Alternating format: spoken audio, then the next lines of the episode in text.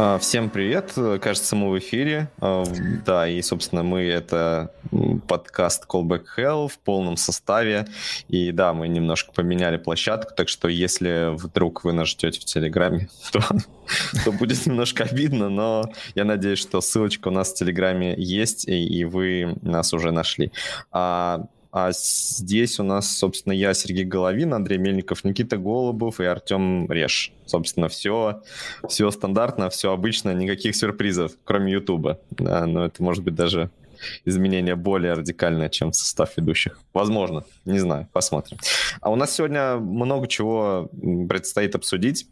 А, и мы, на самом деле, я так понял, так и не решили, с чего мы начнем, поэтому давайте, ребят, э, поприветствуем наших слушателей и уже даже зрителей, и а, поймем, что мы будем обсуждать в первую очередь. Всем, Всем привет!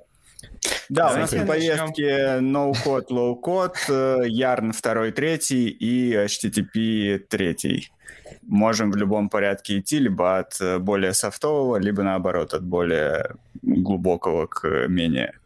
Давайте, а как обычно может принято, быть... интересно. Что предлагаешь, Артем? Давайте с Ярна начнем. С Ярна. Окей, то есть это... Ярн это, это что, это среднее? Я думаю, это посерединке, да, то есть мы Хорошо, не так, давай. не так, как Никит хотел. Давайте со среднего. А, я, если честно, видел, что Яр обновлялся, Ярн обновлялся. Я даже, когда Ислам подменял на новостях, э, одну из новостей озвучивал, а, но практически не следил, что там вообще в этом Ярне завезли такого. Это что-то там с Node Models прикольно было изменение. Вот, э, ребят, кто из вас э, больше в курсе в теме, что там вообще произошло? Слушайте, я в курсе, я даже успел на одном проекте попробовать на третий ярн обновиться. Mm-hmm. Могу поэтому рассказать и про сам ярн, и про свой опыт э, этого использования. Вообще вторая версия вышла довольно давно, ну, кстати, я на скидку не скажу, но больше года, по-моему, уже второй версии, но в продакшене я ее пока нигде не видел.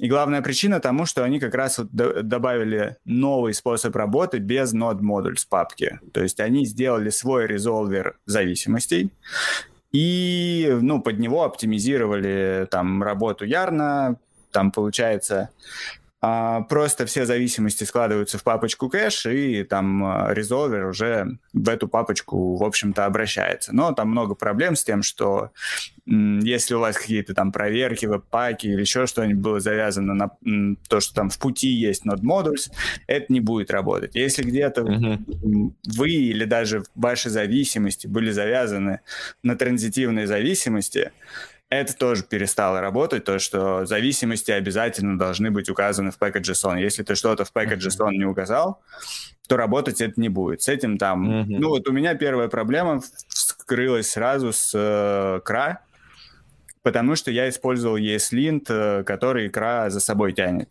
И раньше эти бинарники, они, ну, Типа вот э, кра зависит от ESLint, значит, у меня есть бинарник ESLint, я могу ESLint запускать. Теперь же мне нужно ставить явно э, ESLint, причем это... Они еще тоже такую штуку сделали. Можно, в принципе, работать по-старому. То есть можно выбрать режим вот этот PNP, plug and play они его назвали, который через собственный резолвер. Но можно продолжать работать через нод модули. Но даже через нод модули там работает как-то по Особенно. Ты про lose mod, да, сейчас говоришь? Не, это даже не lose mod, это просто когда а, ты линкер указываешь mod modules. Да, и у меня даже в этом режиме, то есть я попробовал проект, который сейчас на первом ярне, а, обновить до третьего ярна с вот этим линкером node modules. То есть это uh-huh. типа режим совместимости. И я все равно выхватил несколько ошибок про ESLint и еще про какие-то зависимости, которые не были указаны. Там с конфигами как раз с конфигами еще есть лента, потому что там тоже а, часто есть пляски, когда ты подключаешь какой-то конфиг, он за собой тянет какие-то плагины, и по-хорошему эти плагины нужно ставить. А, раньше на это иногда м, удавалось закрыть глаза, то что если эти э, плагины поставились транзитивно, то, в принципе, они иногда использовались. Но это тоже не всегда было предсказуемо. Теперь это более ну, так скажем, более явно у вас будет падать сборка, если у вас какие-то там э, peer dependency даже не поставлены. И, ну, как бы в целом подход неплохой, но как бы проблем а, он больше принес. Но вот как бы на Node Modules вариант довольно просто получилось перейти, я на это потратил там минут 20. Потом я решил попробовать включить PNP мод, и у меня вообще все сломалось. Там э, отлетели бабель плагины, перестал работать TypeScript.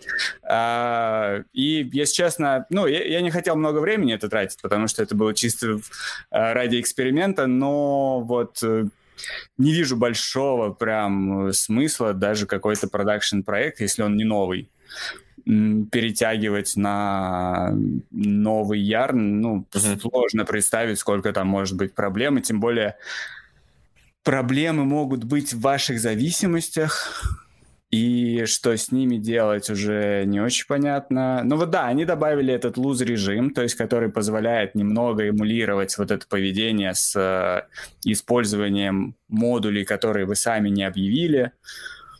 Но тоже у меня даже с луз модулем, ну, те же самые ошибки были, вот, которые я выхватил из э, стрикт моде.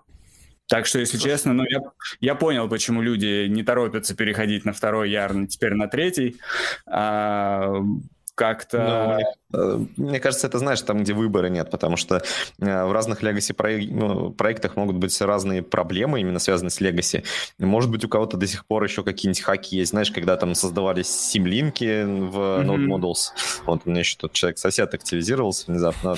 А, создавались э, симлинки, и за счет этого как бы ты мог обращаться через Node Modules к какому-то, например, под модулю, или если это какая-нибудь монорепа, вот у тебя организовано было разделение на вот эти отдельные проекты. И ты э, вот через Node Modules, по сути, мог просто без установки пакета перелинковать что-то, и все, у тебя уже все там обновилось. Это для локальной сборки было удобно, да, без mm-hmm. даже. А, и вот эта вся штука, наверное, потеряется, а там, где проекты огромные, то действительно переход на Ярн э, третий каких-то прям существенных бенефитов особо не даст. То есть э, я же правильно понимаю, что... Я там мельком просмотрел статью, они что-то там по перформансу улучшили, но вот это да. изменение с э, Node Modules — это самое глобальное то, что произошло. Или что-то еще было?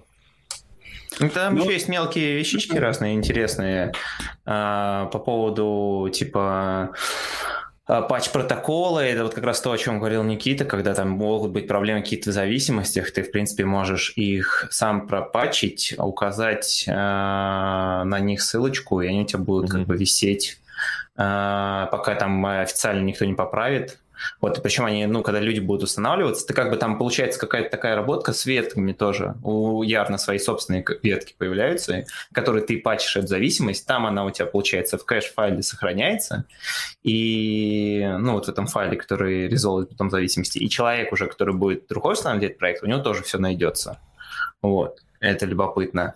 И DLX они добавили, но это их да. аналог NPX, который был, угу. ну, который был NPM. Вот, и, по-моему, больше ничего. Ну и плюс вот эта идея, то, что ты можешь там теперь какие-то плагины подключать, свои собственные разработки, а, как-то настраивать свой workflow, под себя, не ждя, пока что-то сделают сами разработчики. Вот, угу. вот это была у них основная идея по ходу.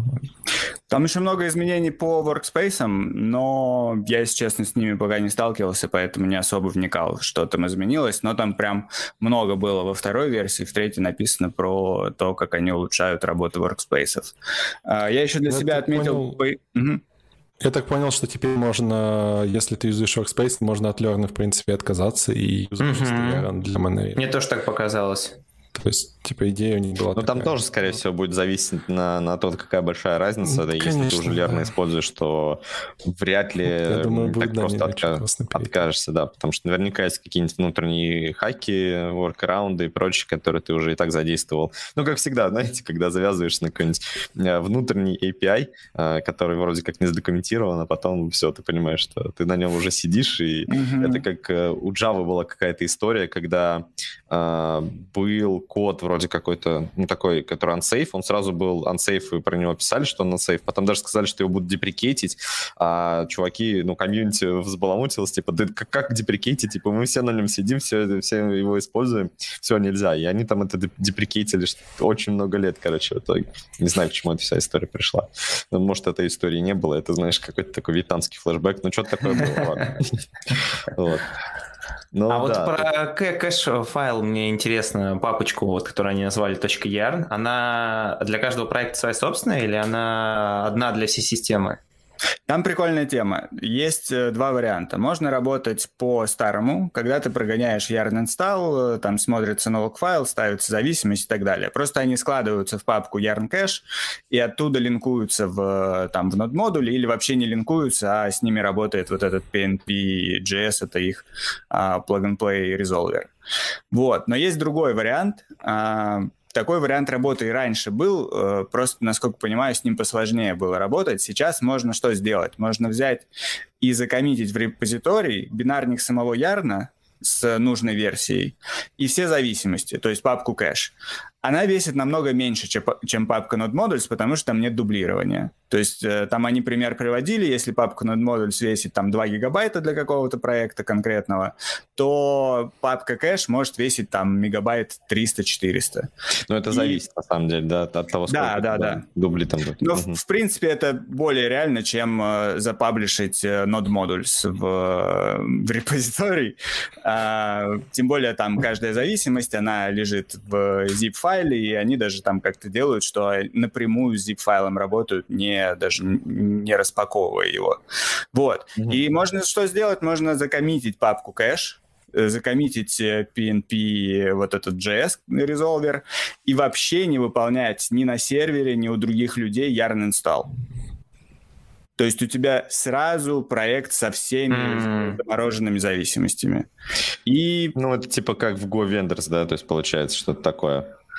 Э, не знаю, но я, насколько понял, раньше был офлайн мод, у PNPM есть э, похожий режим, то есть это, в принципе, такая вещь, которую уже там в других, ну и даже в Ярне она раньше была, то есть они просто как бы сделали улучшение в том, что это не прям какой-то отдельный режим работы, это просто ты либо коммитишь эту папку и делишься с ней, а, либо не коммитишь, и тогда ну, просто все по-прежнему выполняют yarn install.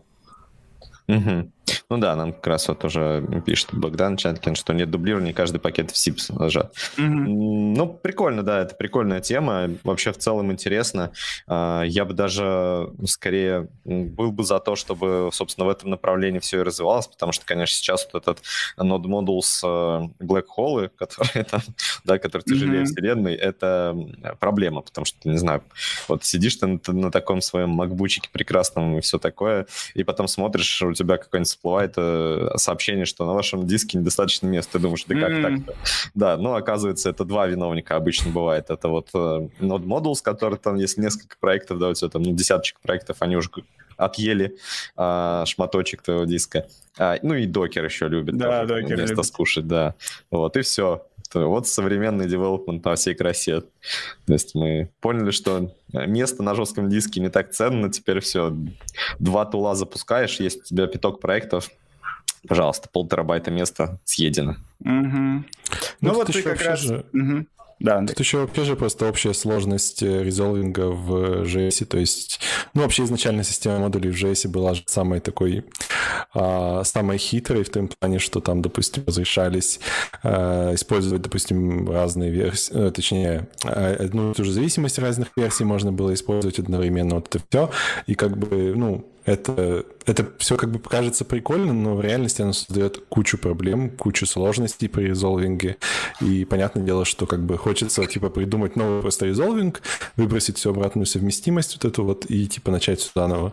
Так что, в принципе, логика как бы понятна, и то, что типа это перенести в пакетный менеджер, тоже понятно, что в пакетном в принципе, вся информация есть, но, конечно, это немножко такой, как костыль, как будто. То есть просто мы в JS не можем уже систему резолвинга особо поменять, и мы поэтому пытаемся это сделать. Да ладно, почему? Мы весь мир живем э, в, как бы, в окружении, как, в реалиях постоянных изменений. У нас ничего не бывает такого, чтобы оно с нами оставалось надолго.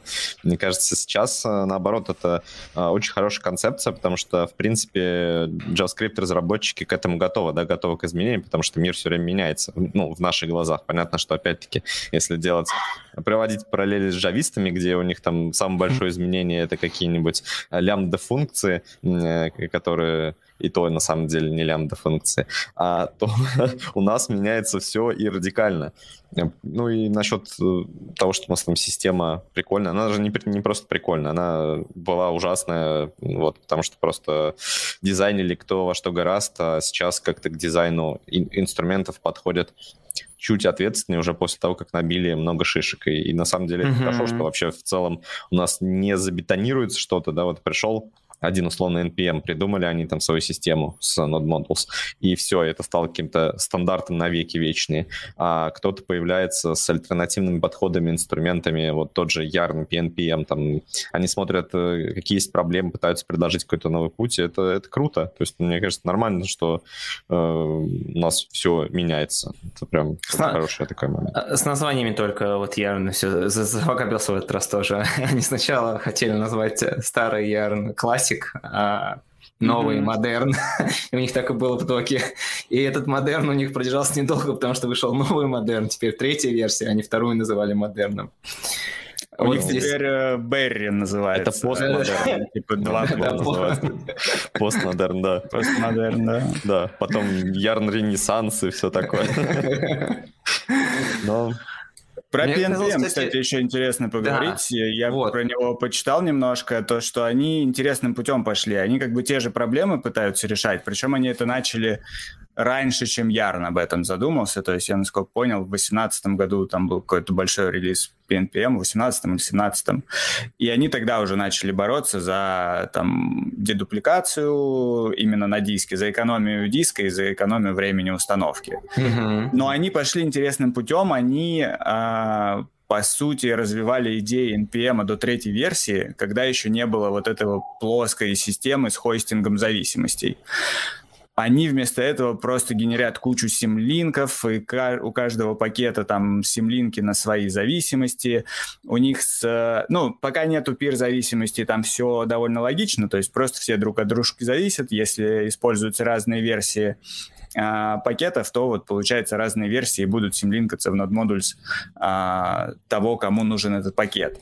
Но когда начинаются пир-зависимости, там получается интересная проблема, и, видимо, все вот эти менеджеры зависимости с этим сталкиваются, потому что пир-зависимости вносят такую штуку, что у тебя может быть одна версия зависимости, то есть, например, там Lodash 1 и там Lodash 1, но у них разные версии пир-зависимостей из-за того, кто их подключает. Mm-hmm. И нельзя их объединить в одну э, как бы в одну общую зависимость, потому ну, что типа действительно... один использовать. Да, да, да, потому что mm. действительно в одном месте нужен Лудеш с вот этой пир-зависимостью. Ну, грубо говоря, у Лудеша вряд ли есть, ну, просто для ну, да, понятно.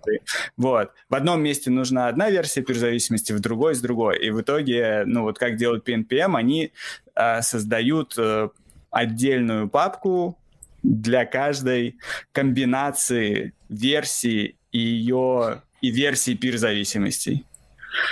И mm-hmm ну, это может, конечно, разрастись, но как бы это им позволяет разруливать вот этот э, нюанс, что там тут у нас одна версия, там другая, там еще третья, там, конечно, это может, наверное, довольно сильно комбинироваться, но по идее э, там на один какой-то пакет будет генериться одна такая комбинация, так что там никакого комбинаторного взрыва произойти не должно.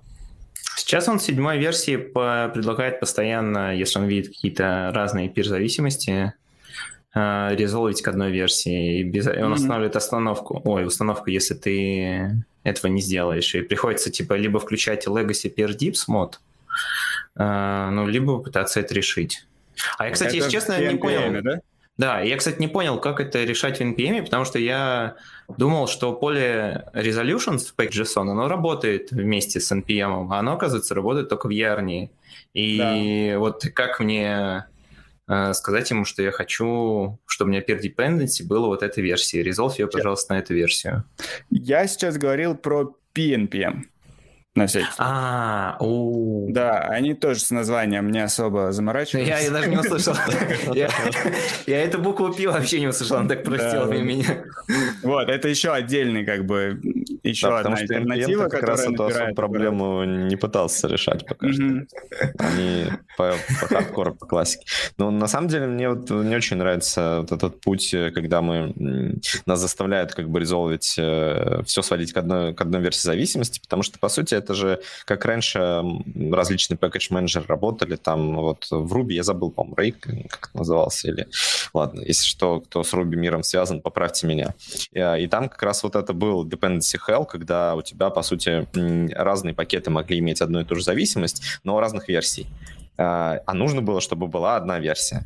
Вот. И там вот, когда ты обновлял э, свои зависимости, то это приводило к неизбежным э, огромным проблемам.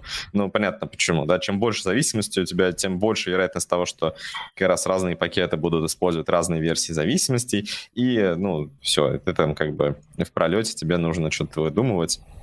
А, я даже, если честно, не знаю, что там в итоге выдумывали. Скорее всего, там просто пытались обновиться до одинаковой зависимости, и там всегда была вот эта история с, со большими сложностями. То есть, и все, если mm-hmm. у тебя уже один раз зафиксировались какие-то зависимости, они работали, то обновлялись э, рубисты достаточно редко. А, вот. Но потом же вот как раз Ехуды Кац вот эту проблему пытался решить, и э, в том числе ну, путем реализации новой системы установки зависимости, когда, по сути, у нас каждая зависимость может иметь свои подзависимости. И, с одной стороны, действительно, эта проблема была решена, то есть мы можем легко обновиться, да, то есть нам, в принципе, все равно, какая у нашей зависимости версия ну, подзависимости. А, ну, будет она разная, значит, будет разная, просто на диске места будет больше занимать. И вот мы пришли к проблеме действительно колоссального количества там вот этих повторяющихся, дублирующихся зависимостей, но вот сейчас мы снова походим, ну, по сути, идем по этой спирали, возвращаемся к той проблеме, что а давайте теперь еще попробуем как-нибудь решить Э, проблему большого количества места потребляемого, но mm-hmm. при этом не хотелось бы, если честно, вот именно делать э, откат назад, да, то есть хотелось бы вот именно на новый уровень вернуться и что-то, чтобы с этим придумалось. Вот. Но тут не особо понятно, что можно придумать, да, потому что если они разные, то они разные. То есть ты, по, по факту у тебя все равно будет две разные зависимости. Но посмотрим. Вообще само это движение различных пакетж менеджеров, оно прекрасно. То есть мне еще и PNPM тоже понравился в свое время, mm-hmm. я попробовал, он на простых проектах прям заводится легко и просто и непринужденно. Там, где действительно есть уже какие-то заморочки, то там тоже уже есть проблемы. Но мне кажется, этого не избежать. Тут главное, чтобы появились какие-то вот ну, такие силы, э, полюса, типа ярный NPM, и вот они будут друг друга постепенно подталкивать к изменениям. Хотя NPM не сильно особо там сейчас шевелится. То есть они чуть-чуть ну, над да. перформансом поработали, а какие-то радикальные перемены не то чтобы собираются делать. Ну, может, и лучше, что у нас будет возможность. Мне очень понравилась, кстати, вот эта возможность закоммитить сам Ярн в репозиторий и довольно просто работать в разных репозиториях с разными версиями Ярна. С NPM это, ну, все довольно сложно через эти э, менеджеры нод э, версий, которые тоже нужно поставить версию ноды, она может быть тоже с разными NPM быть и так далее. А тут получается, вот у тебя есть Yarn. Причем прикольно, что это работает вперед тоже. Я думал, это работает только на понижении версии. Нет, у меня стоит первый Yarn. Я просто выкачал, получается, третий Yarn в одном проекте, и когда я в этом проекте работаю с Yarn, используется третий Yarn. И конкретно в этом проекте, например, работает DLX, больше нигде. А, удобно было вот именно так потестить, потому что там, если вышла новая версия NPM, а то тоже у меня сейчас есть чехарда, то есть что разные проекты там, э, некоторые не работают 16 ноды, и приходится там периодически переходить туда-сюда. Но Подожди, ты же, ставишь, ты же ставишь все равно через NPM, да? То есть у тебя Yarn как зависимость приходит?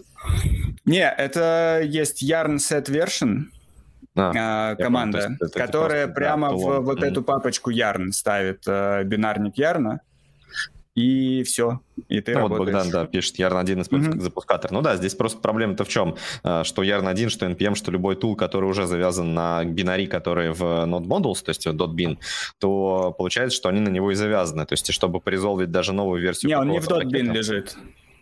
Не, он... я про то, что, типа, если ты завязываешь таким образом, да, то есть э, понятно, что ты можешь новый тул деливерить вместе со своими зависимостями, но все равно ты зависишь от тула, которым ты это будешь запускать. Но в данном случае, понятно, сет Ярна, это он как бы эту проблему решает, но в целом все равно у тебя есть, у тебя должен быть какой-то инструмент, который позволит это резолвить вне, да, то есть ты не можешь mm-hmm. какой-то стандартный тулчейн использовать, типа, я сейчас NPM порезолвлю, а потом уже свободно там переключусь на использование э, Yarn 3. То есть тебе получится, э, ну, как бы либо то, либо другое. То есть ты не сможешь так вот гибко переходить, и там э, все равно придется думать э, о том, ну, я говорю про переход между разными проектами. То, что uh-huh. может uh-huh. быть несколько разных проектов, каждый на своей версии ярно, и все это будет нормально работать. С NPM это сложнее. Не знаю, PNPM, возможно, тоже что-то в этом плане делают, либо им это не так нужно, потому что, ну, тут тоже ярно эти очень большие изменения во вторую версию завезли, и, насколько я понял, люди не очень-то побежали обновляться на нее, и, ну, насколько понимаю, сейчас даже по инерции люди больше даже в новых проектах используют первую версию, просто потому что это привычней и mm-hmm. больше похоже на... Ну, как бы те вещи, к которым мы привыкли, про вот эти транзитивные зависимости, на самом деле это же правда не очень правильная вещь, то, что мы можем использовать э, пакет, который мы нигде явно не указали. И, ну, да. Но когда мы это пытаемся выдрать из уже существующего проекта, тогда становится больно. Поэтому, мне кажется, вот эта рекомендация разработчиков Ярна, что давайте ну, для старых проектов вот вам линкер уже привычный, на Node Modules, а для новых э, попробуйте использовать, начать с э, вот какого-то с нового линкера, может даже в loose моде, может прям в strict моде, и действительно, может быть, если начинать проект сразу и обращать внимание на такие вещи, будет проще вкатиться вот в эту новую версию. Тут интересно, вот, кстати, Богдан просто продолжает сыпать нас хорошими комментариями, я просто не могу не отметить, что он справедливо пишет, что вот и там Yarn 1 может, можно использовать как запускатор вот таких э, в таких проектах, но вообще скоро будет Core Pack, я не знаю, правда, насколько скоро, э, но это вот, э, который от Node.js непосредственно. А, и, по сути, это вот как запускатор, он может использоваться для чего угодно, и здесь можно уже использовать Core Pack как для старта, там, вот, например, какого-то проекта, независимо, что ты там используешь, то есть ты просто будешь делать там, что там, Core Pack Prepare, да, или что-то такое, вот, и все, и там у тебя будет ставиться необходимый, необходимый проект бинарии, зависимости, первичные, потом уже, соответственно, ты будешь работать, например, с Yarn, а, с Yarn 3. Но да, то есть вот такое типа надстройка над экосистемами от самого Node.js это очень правильная штука, потому что они как бы могут задать именно стандарт, условный интерфейс, а, такой верхнеуровневый, а, и это поможет, например, иметь э, вот этот общий интерфейс для разных абсолютно пакетных менеджеров. То есть будет просто такой, условно, единый, очень поверхностный базовый стандарт, который mm-hmm. можно резолвить на уровне инструментов, и инструменты будут под него него подстраиваться, при этом делать свои какие-то крутые штуки. Э, может, могут быть даже совершенно по-разному работать. И вот с одной стороны универсализация, с другой стороны разница в деталях будет неплохой. Ну, вот, то есть NPM кстати, уже да. особый, ну, то есть... Ну, типа он перестанет... Сама, получается, самим разработчикам ноды не обязательно будет стремиться там, достигать фичи parity с Yarn и PNPM, они могут просто дать больше инструментов и NPM сделать даже внешним пакетом при желании. Ну, вот, ну, так и есть. На самом деле NPM есть внешний пакет, просто он изначально там сросся с, mm-hmm. с нодой, да, и э, так как не было никаких альтернатив, то смысла большого не было в том, чтобы их разделять, потому что mm-hmm. языку все равно нужен какой-то package менеджер, но без этого никак в современном мире. А, и он стал, по сути, таким стандартом, негласным, потому что гласного стандарта как такового не было. А сейчас э, получается так, что есть в комьюнити несколько, ну, как минимум два, да, NPM и Yarn, такие большие популярные пакетные менеджеры, и, возможно, будут появляться новые, и понятно, что у них будут какие-то расхождения так или иначе, и нужно уже было решить проблему более глобально, то есть даже не глобально, а централизованно, да, чтобы был хотя бы какой-то поверхностный стандарт или поверхностный тул, а, а дальше ты мог уже работать с более низкоуровневыми конкретными реализациями пакетно, пакетного менеджмента. И вот Богдан дополняет как раз, что в 17-й ноде, возможно, уже будет. Я не знаю, я, если честно, вот давно так пристально не слежу за родмэпами, э, но я знаю, что в ноде это может меняться. То есть у них достаточно гибкий планировка родмэпа, у них выходят видюшки на ютубе э, с обсуждением планов, и бывает так, что в силу определенных обстоятельств они могут переносить какие-то большие фичи. Я просто участвовал там в обсуждении одной из фич там в веб там, и э, там все в любом случае будет решаться на уровне какого-то консенсуса. Если он сейчас уже точно есть, и уже там 100% э, фичи готова, и они уже решили это выпускать, то может и выйдет. А так э, может много чего меняться в процессе. Э, как-то так, не знаю. Есть ли что-нибудь нам еще добавить?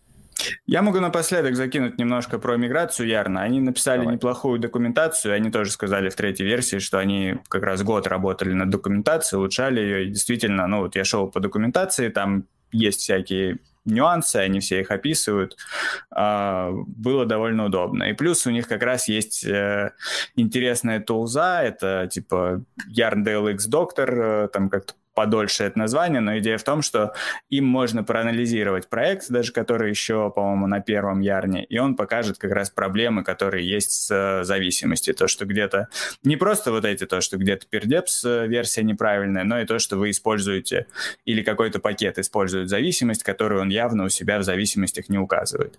И, ну вот, можно запустить этот э, доктор и посмотреть на те проблемы, сколько он их показывает, и оценить в том числе и сложность дальнейшего перехода, потому что для того, чтобы нормально перейти, нужно будет все эти проблемы поправить.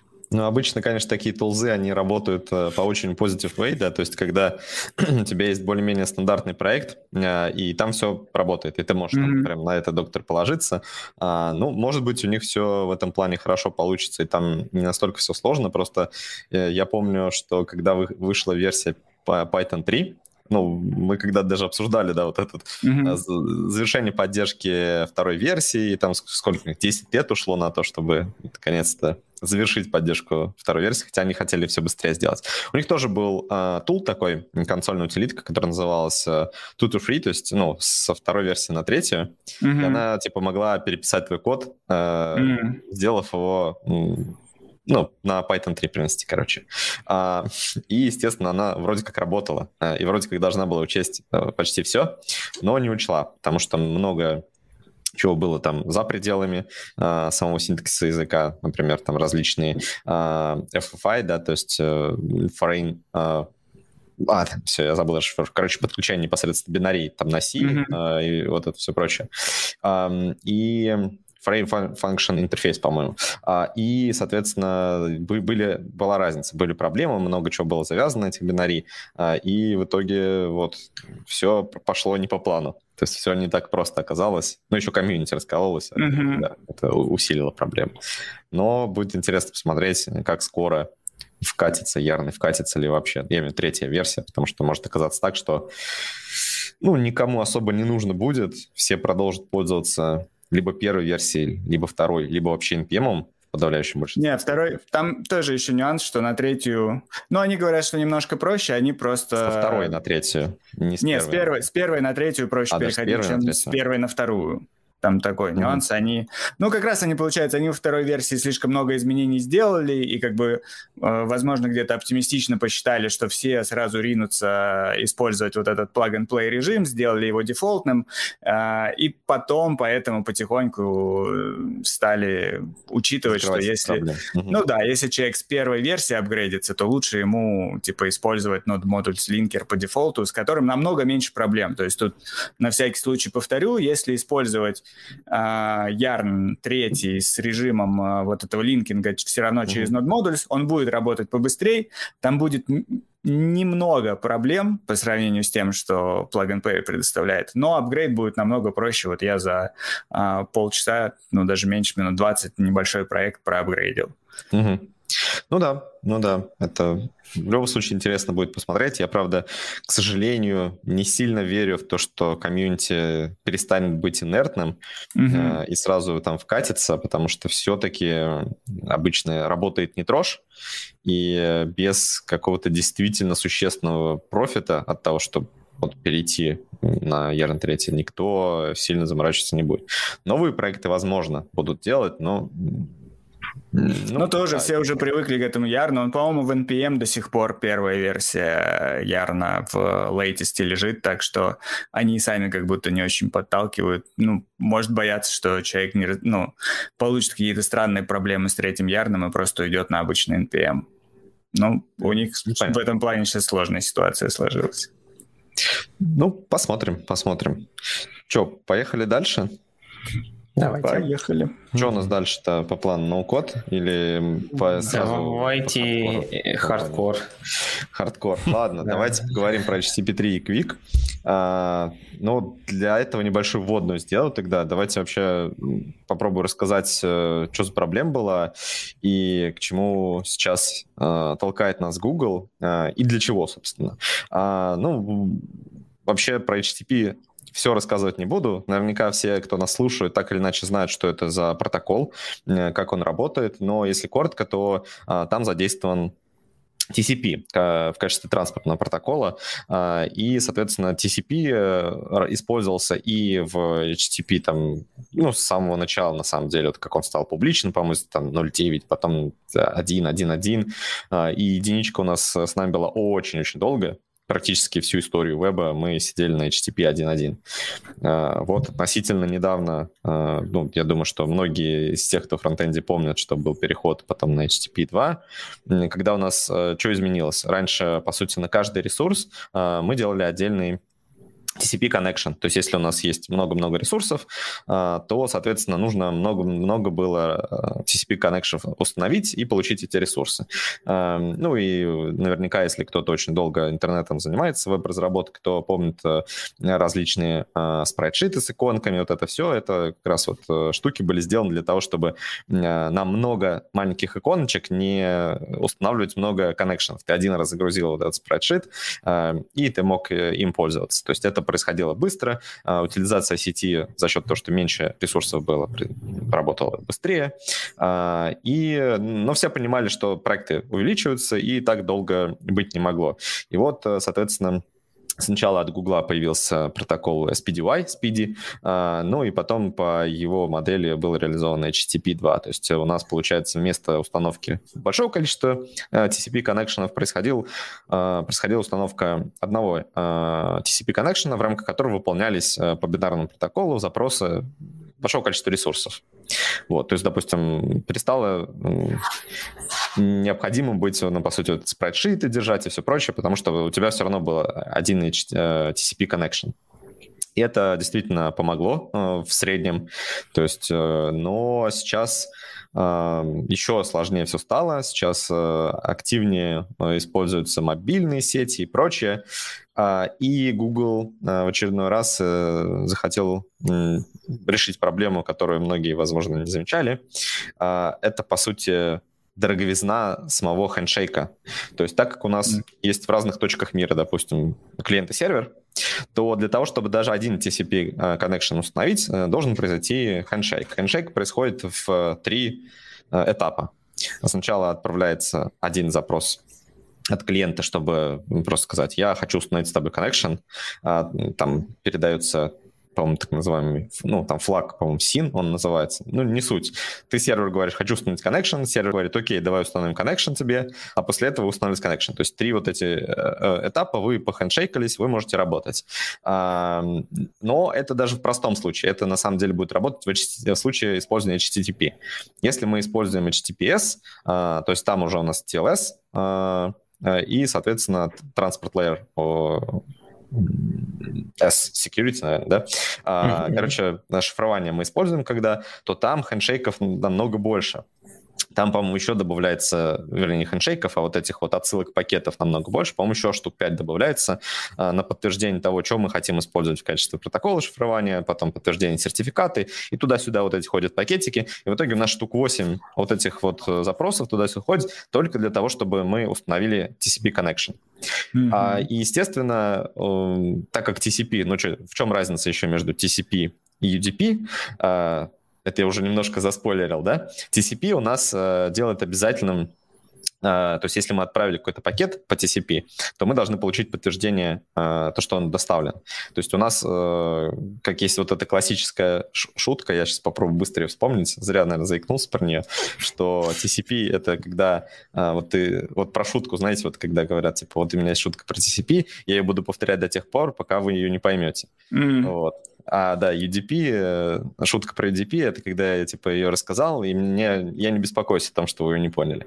Вот. А, и на самом деле, вот это, собственно, не шутка была, это то, в чем отличается. TCP будет ждать, что, типа, вот точно вы все пакеты приняли, э, и он, соответственно, более стабилен.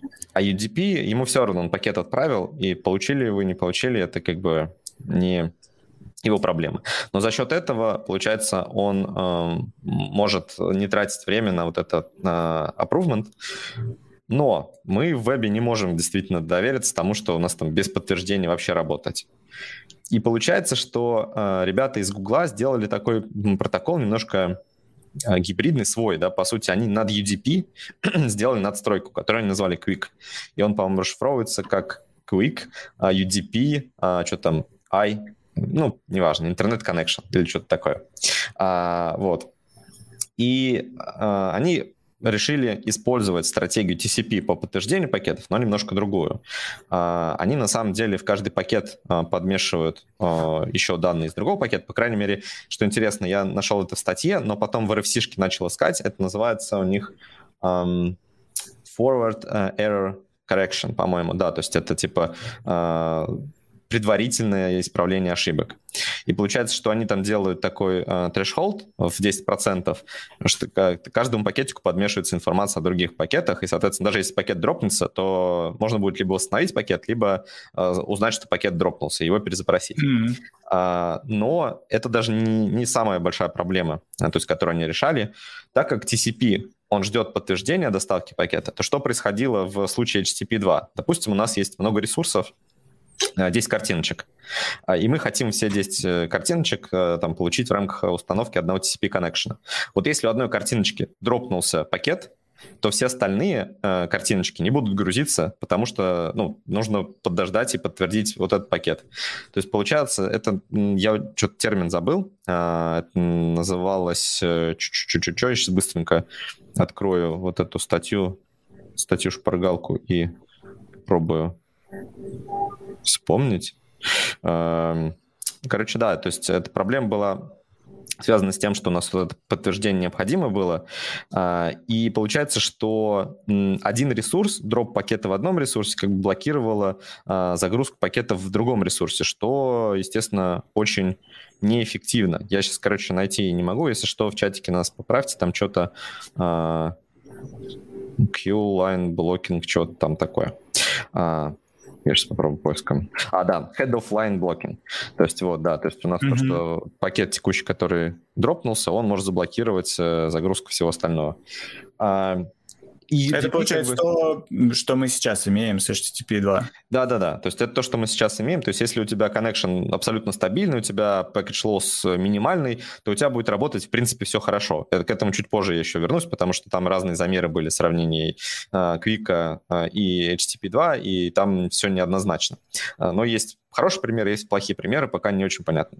Ну, кстати, сразу могу напомнить, что с HTTP 2 такая же история была, когда он только внедрялся, там были статьи типа «Вот, посмотрите, ничего не дает», а другие mm-hmm. писали «Вот, посмотрите, какой у нас хороший буст». А, здесь такая же история. И, соответственно, да, получается, что в TCP у нас, э, с одной стороны, сейчас вот решена проблема, то, что не нужно много TCP connection устанавливать, но не решена проблема самого а, протокола TCP. А он, ну, то есть его природа такая, что он блокирующий, то есть все, он ждет вот этой доставки. И Quick, он как раз призван решать это, потому что у них есть свой протокол подтверждения э, того, что пакет доставлен, но так как они могут, по сути, слать вот эти пакеты, Э, независимо для каждого ресурса, потому что у UDP э, нет никакой э, привязки к очередности доставки пакетов. То есть я могу пакет номер один отправить вот первым, номер два отправить вторым, а доставиться может в обратном порядке, а может вообще mm-hmm. ну, какая часть пакетов не доставится. И UDP, в принципе, все равно. И получается, что если у нас грузится те же 10 картиночек по одному UDP коннекшену, то вот, это, вот эти 10 картинок, они могут грузиться, даже если у одной картинки там package loss огромный, да, то есть она вообще не доставилась, то 9 других загрузятся. Угу. То есть и вот эта проблема решена. И плюс э, еще проблема быстрого хендшейка. То есть они там сейчас сделали так, что для установки нового соединения им нужно отправить всего два пакета, а для установки со- соединения с э, сервером, с которым ты уже соединялся, всего один пакет. Угу. А, Это уже с учетом TLS и всех э, секьюрных штук. Да, да, да. То есть у них там тоже свой, на самом деле, своя имплементация э, security layer. Uh-huh. Э, там получается, что они взяли. То есть раньше у нас был, если там на пирог делить какой-то слоеный, да, то сверху у нас был вот как раз HTTP 2, потом TLS, потом уже там TCP. Они взяли там кусок э, от HTTP 2 и TLS, и сделали вот этот свой квик. То есть там mm-hmm. свер- сверху есть немножко еще HTTP 2 для совместимости, по сути, чтобы у нас вот эта семантика сохранялась, там, ну, вот это get запрос, post запрос и так далее. Но внутри э, там имплементация, она сильно изменена, то есть она по-другому работает. Ну и понятно, что вместо TCP UDP. То есть вот mm-hmm. такая разница. И получается, что э, к чему это все приводит в итоге? Э, первое это быстрые хендшейки, то есть быстро можно, ну, уменьшается latency. То есть mm-hmm. понятно, что если у нас пинг, например, 200, и у нас есть какой-то package loss, то получается, что вот эти пакеты, они будут э, кумулятивный эффект иметь, да, там не подтвердился, еще раз обратились к серверу, еще раз он ответил, э, опять, допустим, потеряли пакет, еще раз обратился, еще раз он ответил, и вот получается, что э, какие-нибудь нестабильные сети будут работать хуже с TCP. А с UDP вроде как лучше, ну, как минимум, там даже если пусть у нас одна картинка не загрузится, другие загрузятся. Или там один ресурс недоступен, другой доступен. Правда, что будет, если этот ресурс, это, например, наш JS, ну, то есть понятно, что они все равно будут это грузить. Просто понятно, mm-hmm. что у нас может, например, все загрузиться, а вот тот самый ресурс, который до сих пор не загрузился, это наш JS-файлик. Вот, и в современном ну, да. мире это, конечно, проблема будет. Но тоже Тем... там же по-хорошему мы сейчас будем уходить на модули в браузере, и да, в да. этом плане тоже может быть полезно то, что да, у нас один какой-то компонент не загрузился, но в остальном страница работает. Угу. Да, все верно. И что интересно еще, э, то есть они э, сделали немножко другой при, принцип работы установки соединения. То есть если сейчас для установки соединения э, в TCP нужно обязательно, чтобы ты, у вас был, например, IP-адрес сервера, IP-адрес клиента, а, порт а, клиента, порт сервера, то есть четыре вот эти компонента. Если что-то, хотя бы одно из этого поменялось, то нужно переустановить connection. То есть нужно новое TCP-соединение установить. А, естественно, в мобильных сетях, когда ты, mm-hmm. допустим, особенно mm-hmm. у тебя меняется Wi-Fi на мобильную связь и так далее, да, то есть или там упал Wi-Fi, поднялся, ой, не упал Wi-Fi, а мобильная связь потерялась, снова появилась, у тебя это дополнительные накладки вызывало. У них там хитрее сделано, я, если честно, не до конца разобрался как, но у них, соответственно, сейчас ходит э, ID-сессии в самих пакетиках, то есть ты сессию установил, и все, у тебя, по сути, э, ID-сессии лежит в пакетах. И даже если у тебя что-нибудь изменилось, то у тебя сессия все равно сохранится. Mm-hmm. Насколько я, по крайней мере, понял. Правда, там... Но, на, но им тогда надо защищаться от того, чтобы у тебя сессию не украли. Да, там даже не сессию не украли, там, так как все равно шифрование есть, там интереснее, я сейчас попробую ссылочку дать на статью, вот недавно на Хабре выходила, там такое очень обзорная, поверхностная, но она не сама по себе даже ценна. Ой, я сейчас, не знаю, я э, попробую, да, я что-то сейчас не подумал, и у меня YouTube не открыт, я сейчас призываю призрака нашего подкаста Ислама, я скину в наш чатик приватный, а ты, Ислам, пожалуйста, пере, Э, перепост в чатик общий, потом, может быть, еще в шоу, шоу-ноту добавим.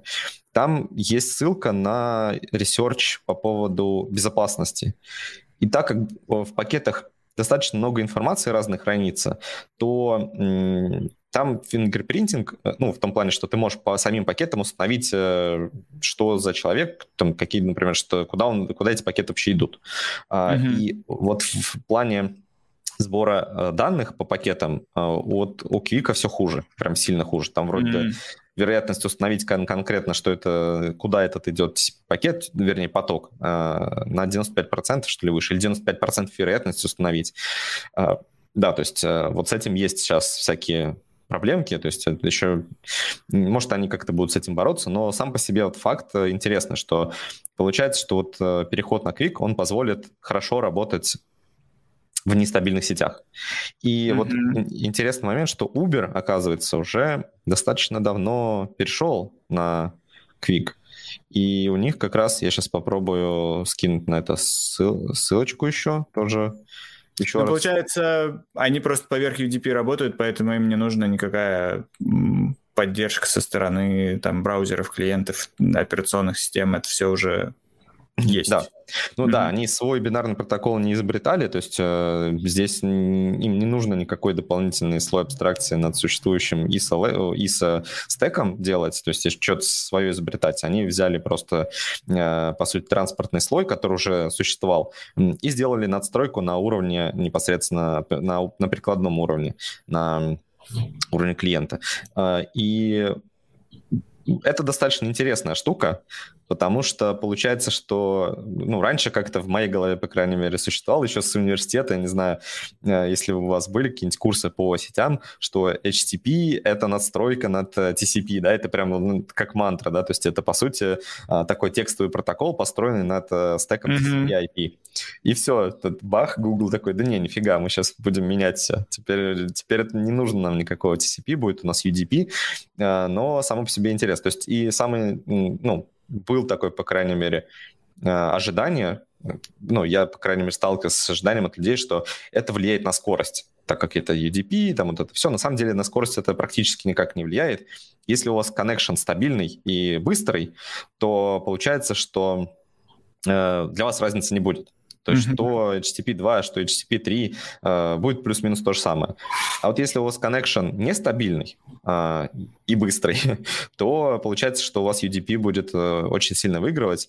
Э, и мы как раз понимаем, что, скорее всего, сейчас вот это все возобновилось, потому что про, про Quick писали еще в 2016 году, но не сильно там шумел он, потому что сейчас э, 5G подходит. И вот как раз 5G это прямо целев, целевая сеть, в которой Quick может развернуться очень хорошо. Потому что там как раз connection очень быстрый, но может быть нестабильным. И вот как раз Quick э, туда может зайти, э, зайти достаточно неплохо. Ну и это достаточно логично, потому что решать проблему э, latency за счет уменьшения количества различных хендшейков и прочего, это правильно. У нас другого способа просто нет. Но скорость интернета растет, именно, ну, то есть мы больше объема можем передавать. А сам, сама скорость доставки одного пакета конкретного, она не может вырасти, ну, по банальной причине из-за физики, да, то есть у нас uh-huh. есть какая-то конечная скорость света, и пока, пока кто-нибудь не придумает, как ее преодолеть, у нас, по сути, всегда стабильно, какой, ну, что бы ни было, у нас будет минимальный порог, например, отправки пакета из моего дома, да, к какому-нибудь сервера в Калифорнии. Вот он как будет минимальный, так он и будет минимальный. Еще ниже невозможно будет его сделать. И вот Google как раз подошел к тому, что они на прикладном уровне решили э, просто уменьшить количество вот этих отправляемых пакетов, э, за счет этого увеличить latency. Слушай, я в этой истории немного не понял, как это к HTTP именно 3 а, пришло. То есть э, Google все-таки свой протокол делали, или они сразу его как HTTP 3 позиционировали? А, ну, я так понимаю, что Квик же это больше про транспорт, то есть, типа, он не, не покушает. Да, то есть, на, на самом деле, это... Таковой. Да, это не совсем относится к HTTP, просто на самом деле вот эти названия HTTP 1, 2, 3 это больше про ну, какие-то такие, знаешь, брендинг. маркетинговые, да, брендинг. Mm-hmm. Для простоты, условно. То есть мы понимаем, допустим, что есть какой-нибудь 5G. Э, 5G — это просто сети пятого поколения. Но на самом деле у 5G есть какое-то название, есть э, технология, которая за ними стоит. Здесь mm-hmm. то же самое. То есть есть HTTP 3, но это просто как э, поколение HTTP. А то же самое, что во времена HTTP 2, когда Google еще не, ну, никто еще не внедрил, не, не, не Google, а вообще, в принципе, в протокол HTTP 2, HTTP даже 2 еще не было, ни RFC, ничего, Google уже экспериментировал с вот этой реализацией одного TCP connection на много ресурсов mm-hmm. и называли ее Speedy, вот этот, ну, SPDY, вот этот протокол. И, по сути, Quick — это то же самое. То есть просто когда он устоится, возможно, мы про него забудем, что он был когда-то Quick, э, и просто будем говорить, что это HTTP 3 ну, для простоты.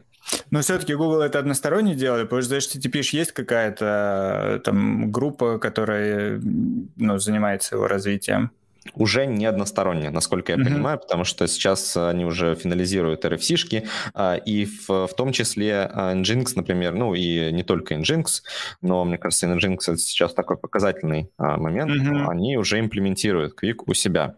Я сейчас тоже mm-hmm. скину ссылочку, а так как Nginx уже, насколько я помню, переборол Apache, то стоит ориентироваться на него. То есть мы понимаем, что сейчас Nginx по количеству установок самый популярный веб-сервер э, в мире.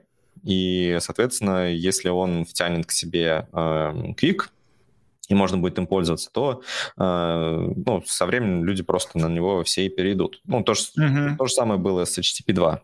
И на самом деле там где-то в одной из статей э, была статистика, оказывается, уже сейчас около 6% веб-сайтов и приложений, э, по-моему, в том числе мобильных, используют э, Quick. Quick. есть, да, это причем какие-то большие э, сайты, mm-hmm. это не, не какие-то маленькие, да, там э, сайт-проекты кого-то, а первыми, кто начал переходить, это как раз гиганты.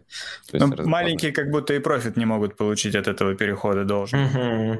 А маленьким не нужен профит, потому что на самом деле маленькие должны просто подождать, когда, в принципе, mm-hmm. все будут его и так использовать. Например, ну, у них есть Nginx как reverse proxy, да, и вот, по сути, э, они будут его просто ставить на фронт у себя, э, к в этот фронт будет ходить какой-нибудь web application, э, дергать э, чего-то там через Nginx, а Nginx уже будет работать по, э, по HTTP 3.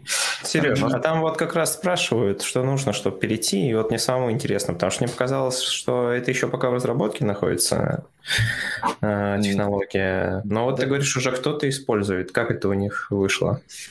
А, ну, кто-то использует, как это у них вышло. На самом деле в мобильном, в мобильной разработке он, я так понимаю, уже давно используется. По крайней мере, я там читал статьи, что там у тебя на уровне, по сути, того, что у тебя на сервере работает и что на клиенте, ты можешь договориться, потому что у тебя, по сути, там, скорее всего, это какой-нибудь фреймворк один, ну, я не знаю, типа а, ты используешь, например, разрабатываешь под iOS, и ты используешь, э, что там, Xcode.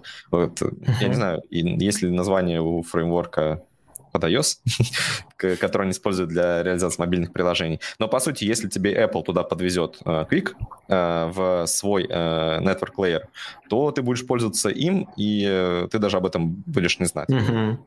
В случае с Uber, а, насколько я понимаю, они специально его использовали, и я не уверен, использовали ли они со стороны бэкэнда что-то самописное или использовали там что-то уже существующее, например, от Гугла, потому что понятно, что сейчас вот есть RFC, и кто-то ее имплементит. Вот Nginx имплементит. И uh-huh. вот отвечая на вопрос, а как его начать использовать, ну, здесь э, нужно э, две составляющие. Первый — это браузер, который умеет его, и вроде как Chrome его уже умеет. То есть это для Chrome э, не... Ну, ну, там вроде включать его надо отдельно, он вроде под флагом все еще. Может быть, может быть. Если честно, вот этот момент я не, не чекал, но мне кажется, что Chrome может заимплементить его даже и без флага, потому что это не сильно ну, да. на что-то повлияет. Он может делать fallback а, просто на HTTP 2.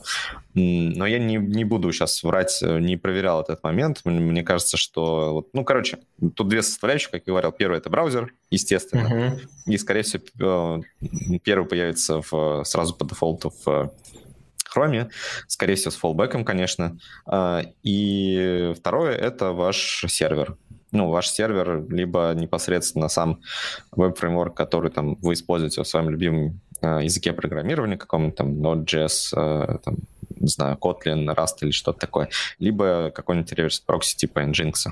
Вот, потому что за Nginx все равно там будет уже, ну, зависеть все от того, куда он обращается, куда обращаются непосредственно э, ваши сервера, другие сервисы ваши, потому что там, может, вообще FTP, может быть, HTTP 1 вообще до сих пор работает. Это не настолько важно, потому что это уже будет утилизация внутренней сети. Утилизация внутренней сети, она э, не настолько критична к latency, потому что там, скорее всего, у вас все в рамках одного какого-нибудь Э, кластер стоит, да, то есть у вас есть какой-нибудь, вы используете, э, не знаю, DO, да, и он, соответственно, DigitalOcean есть у вас там, блин, вылетело слово, слово из головы. Дата-центр, вот. Дата-центр где-нибудь стоит в Амстердаме, и у вас в рамках одного дата-центра ваша сеть. И между вашей сетью запросы будут и так очень-очень быстрые, ну, потому что там расстояние маленькое, и тут неважно, э, будет ли это запрос выполнены по квику, как я говорил, так как там сеть 100% стабильная и 100% быстрая, потому что она локальная, э, то там без разницы. А вот для нас уже, для потребителей контента с браузерами, там разница будет. Поэтому Здесь главное, чтобы вот то, что наружу торчит, то Quick поддерживала. А вот эти 6% это неизвестно кто, кроме вот Uber, там еще были какие-нибудь имена? А, может быть, это известно, я, честно говоря, не успел это поресерчить, то есть кто конкретно. Ну, э, не буду, ладно, спекулировать, скорее всего, uh-huh. какие-нибудь сервисы Гугла. Я ну, 6 это прям очень много. Да, да, да. Я тоже удивился, тоже удивился, что там достаточно много. Но еще, кстати, оказалось, то вот из той же диаграммки, которую я смотрел, а я сейчас ее что-то не могу найти, я много всего там читал просто. Там было 30% э, клиентов, которые работают только с HTTP 1 до сих пор. То mm-hmm. есть даже HTTP 2 не поддерживают. Это тоже очень много. Да, да, это очень много. То есть даже можно сказать, что еще а, HTTP 2 не до конца а, стал таким каким-то стандартом. Это имеется в виду клиенты, которые технически не поддерживают в принципе. Ну, имеется или, в виду, я даже не трафик, который клиенты, идет а скорее, скорее наоборот, да, то есть это сервера, да, то есть это mm-hmm. какие-нибудь веб-сайты, которые до сих пор даются только по HTTP, mm-hmm. по HTTP 1, э, и они там, ну, скорее всего, это, знаешь, вот кто-нибудь поднял э, на каком-нибудь application сервере, ну, там неважно, чем, у какого-нибудь провайдера купил место или что-нибудь еще, или там DO, или неважно как, там собственный сервер поднял, какой-то сервер, а, там, не знаю, парикмахерская, там, у Вадима. Mm-hmm. Вот, и все. И, и, ну, зачем ему переходить? И таких, скорее всего, просто достаточно много мелких э, проектиков, которые один раз запустили, они висят, они выполняют функцию, ну и, и зачем там чего-то менять. Вот. Так, я, если честно, мог что-то пропустить в чатике. Так, вот. Андрей пишет, точно асинхронность вроде HTTP 1 появилась. 1.1 появилась или что-то вроде этого. Асинхронность в плане того, что запросы сами по себе, разные запросы могут выполняться независимо. Ну, ладно, это скорее такой вопрос. Тебя, тебя прикрыли, Сереж, прикрыли в чатике. Да? Хорошо, хорошо. Неважно. В общем, в общем, надеюсь, что все рассказал, все стало понятнее. Что вы по этому поводу думаете? Ну, для нас-то, получается, ничего не меняется, потому что HTTP 2 было довольно серьезным изменением, которое, ну да, можно было ничего не делать, но можно было получить профит от этого перехода, отказавшись от бандлинга, отказавшись от э, этих э, собирания ассетов в, в один этот спрайт. Э, это ну, и упростило работу в чем-то, да, но в чем-то mm-hmm. до сих пор мы от бандлинга, например, нормально не ушли. До сих пор у нас есть огромные JS-чанки, там на модули там постепенно только начинаем переходить. Ну, отчасти из-за браузера в том числе. Ну, хотя бы на чанке мы стали более спокойно делить даже какой-то маленький функционал, там картинки не склеивать.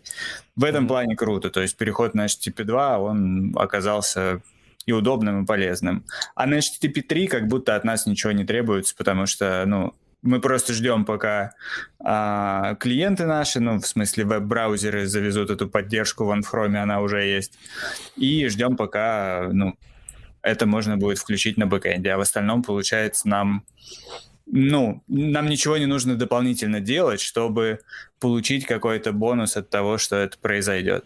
Ну, То, нам что... виду фронтендером. Да, да, да, я чуть uh-huh. про, про фронт. Ну да, это, кстати, правда, да, действительно, здесь э, нет никакой такой специфики. То есть, если раньше у нас было такой радикальный сдвиг в парадигме, что Раньше у нас один connection, один ресурс, поэтому нужно было как ми- можно меньше ресурсов передавать на клиент, а потом нас от этого избавили, и получалось, что ну там либо без разницы, либо можно чем больше, тем лучше, mm-hmm. потому что они все равно там будут грузиться, и там можно было приоритизацию выстроить, и все, мы к этому как-то готовились то в Квике, правда, получается, что сильно ничего не поменяется. Это скорее больше на, на уровень ниже ляжет, потому что там уже, может быть, как-то повлияет на построение сетей. То есть это даже не на бэкэндеров, а еще ниже уровня. То есть mm-hmm. это различные operations, да, то есть это администраторы э, системные. То есть те, кто непосредственно будут имплементить э, сети, возможно, как-то да не, кажется, что прям серьезно это вот именно на прикладном уровне ни на что не повлияет.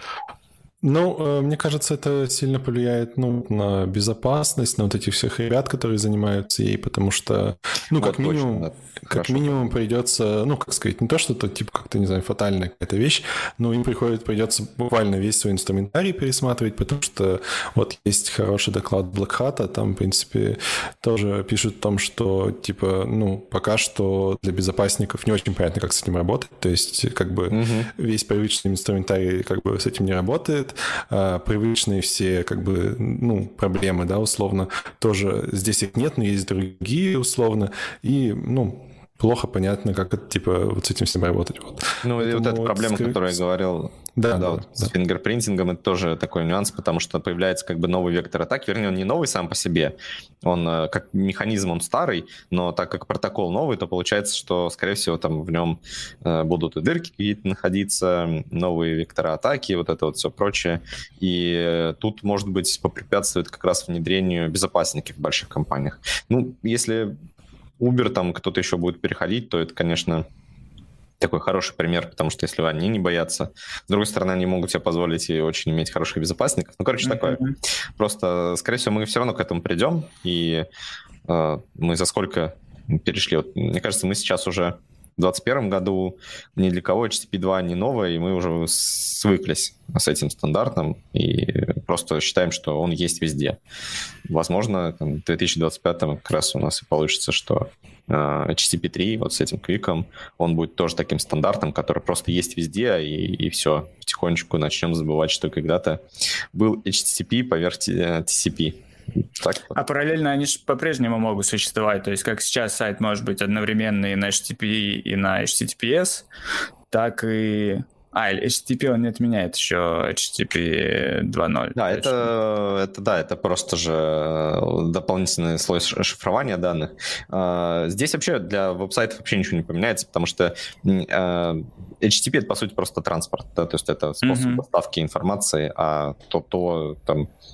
Ну, короче... В принципе, там может быть такое, что если клиент поддерживает Quick, он работает по Quick, а если не поддерживает, то по HTTP 2. Конечно, но это все равно ляжет, получается, не на плечи непосредственно разработчиков э, самих приложений, а на плечи mm-hmm. разработчиков э, различных э, э, серверов, да, там, ну, типа, я имею в виду, там, того же Nginx, да, там, mm-hmm. там, ну, веб-серверов, короче. И если они там уже заимплементят, они, скорее всего, также будут имплементить фаллбеки, то есть ты как клиент приходишь говоришь, извини, я не умею там HTTP 3, и HTTP 2 тоже не умею. Ну, как сейчас стандартно, ты уходишь, там ты у тебя, ты в хедере э, несешь э, информацию о том, что ты там умеешь, точно так же, вот как mm-hmm. с TCP было, когда они там договаривались, э, что мы будем использовать, например, на уровне TLS, сертификаты подтверждали. Тут, по сути, то же самое – только сначала будет, видимо, какое-то определение, что мы будем теперь разговаривать не... А хотя, какое тут определение? Ну, у тебя сразу, получается, от, отправляется запрос, ты сразу говоришь, я буду работать по... Тем более он по UDP пришел, понятно, что это не HTTP 2. Mm, да. Вот интересно, вот интересно, кстати, вот они будут... Я вот насчет этого не уверен, что он будет приходить по UDP, скорее всего, как mm. раз э, устанавливать соединение, то есть инициализация соединения будет по TCP, а устанавливаться... Ну, кстати, будет... вот в том докладе, э, там вот это доклад, доклад начинался с того, что э, женщина просто фаерволом убивала весь TCP-трафик и открывала сайт. То есть, типа, а, ну, то есть, чтобы показать, что, да, что, типа, что-то происходит странное. Да. Прикольно.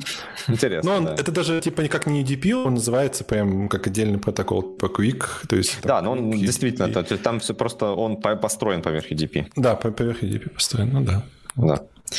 Ну, как-то так. В общем, мы подошли прям к такому глобальному изменению в HTTP, который никто не заметит вовне. Не, ну вот пользователи немного могут заметить то, что у них э, мобильная, ну, по мобильному будет получше все работать. Но они скажут, какой прекрасный 5G. Ну, тоже верно. Мне нравится или нет, если честно, я не понял, как к этому относиться, к тому, что типа делается упор на мобильную а, разработку, на введение всяких новых технологий, которые способствуют улучшению мобильного интернета. А, мне нравится, что типа мы становимся более мобильными, Но, с другой стороны, меня не покидает какое-то чувство тревоги от всего этого. Не знаю почему, что-то здесь не так. Просто... Нужно уходить в мобильную разработку срочно. Не, ну может быть, может быть, это оттуда исходит, не знаю. Просто привык э, видеть во всем, во всех изменениях подвох. Это у тебя... Да, это да. Наверное, да, Какая-то культурная особенность. Скорее всего. Скорее всего, да, так и есть. Если кто-то что-то хочет поменять, особенно в том, что уже 20 лет работает, то это не Ну, на самом деле, действительно звучит страшно в том плане, что изначально же вот весь этот как бы стек такой протоколов был в том плане, что типа вот у нас есть TCP, он обеспечивает там базовую всю надежность, условно, а вот поверх него делает э, HTTP, ему он уже не думает об этом, ему все равно, он знает, полностью полагается на TCP. Сейчас получается так, что, ну, как бы по большому счету, ну да, часть это либо просто новый протокол, либо как бы мы уже в рамках HTTP разруливаем все эти проблемы, которые раньше разруливались на уровень ниже. То есть mm-hmm. такой более комплексная штука, что ли, получается.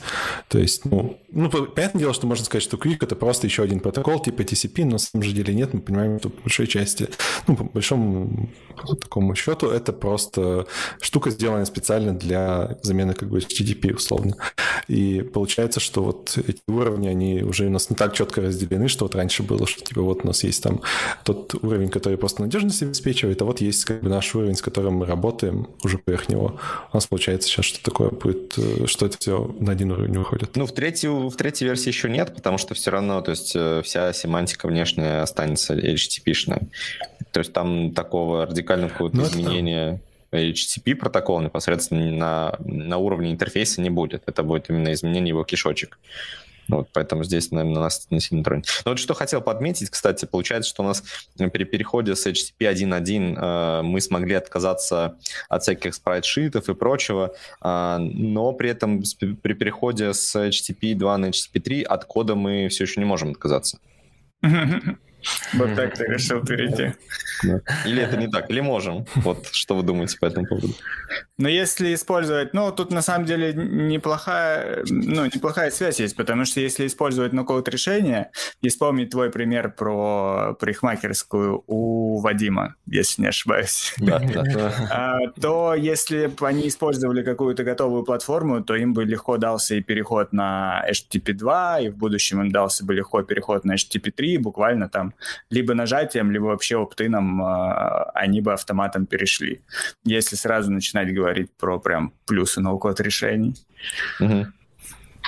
Ну, а в целом, кстати, кто-нибудь разве сталкивался с ноу-кодом, пробовал с ним работать? Давайте и так далее. Вот э, я вообще не понимаю, допустим. Окей. Что, что такое ноу-код такой, да. Давайте сделаем какую-то ремарочку, потому что, да, мы так начали сразу погружаться в тему, а нужно объяснить, а что, это вообще такое, что мы имеем в виду? Ну, под ноу-кодом обычно подразумевают какие-то платформы или бизнесовые решения, которые помогают людям, которые вообще не знакомы с тем, как кодить, что нужно делать, как у нас все работает на бэке, фронте, которые просто могут, грубо говоря, драг-н-дропом создать себе сайт и начать его использовать, подключить к нему платежные системы и так далее. Все это очень часто, кстати, когда говорят про ноу-кода, но часто ассоциируется у людей с э, визуальным программированием, вот, потому что у них есть э, что-то общее а, между извини, собой. Извини, а я сейчас ремонтчику сделал. А мы обсуждали визуальное программирование в одном Обсуждали, да. Поэтому... И нам нужна ссылочка в чат. Да, поискать. Ну, или сами поищите. У нас есть подкасты на SoundCloud. А, и вообще у нас есть канал в Телеграме и Твиттер. Везде подписывайтесь. Продолжай, Артем. Реально нативный. Вот. И, собственно, сейчас это почему-то, э, ну ладно, почему-то мы сейчас обсудим почему, но это mm-hmm. набирает э, большие э, обороты а, в том числе, ну, тема становится сама популярная, и в том числе появляется очень много инструментов, которые этим занимаются. Я когда вот research'ил, нашел статью, где было 145 логотипов э, различных ноу-код решений для всего, что вам нужно. Mm-hmm. Вот. И, и причем там деньги, говорят, тоже очень большие э, вкладываются, инвестируются в э, ноу-код решения. Но, если честно, я не, ну, пока не могу понять, а, почему. Ну, точнее, я не до конца понимаю. Понимаю отчасти. Эти ноу-код решения, они вот как раз, как э, ты приводил пример, Сереж, нужны вот для людей, которые просто хотят себе быстренько что-нибудь бабахать и ничего не знают, и хотят э, ворваться на рынок. Вот. И это для них будет работать. А, но это не работает, там, скажем, для ребят покрупнее. Вот. А в том еще числе, а, еще в том числе у нас появляется много различных агрегаторов и площадок, где люди, люди могут свои услуги предоставлять и а, ну, и там их находят. Вот. И, соответственно, мне кажется, вот ноу-код решения, они как-то с всякими агрегаторами как раз вот это их главные противники, они должны с ними воевать. Потому что, мне кажется, человеку э, в каких-то... Ну, точнее, человеку будет проще иногда э, выставить свои услуги на какой-то агрегатор, там, профи.ру, э, ну или еще что-то такое, mm-hmm. да, чем делать э, ну, свой собственный э, какой-то сайт или приложение. С, помощью ноу-код можно делать также и приложения для мобилок. Вот.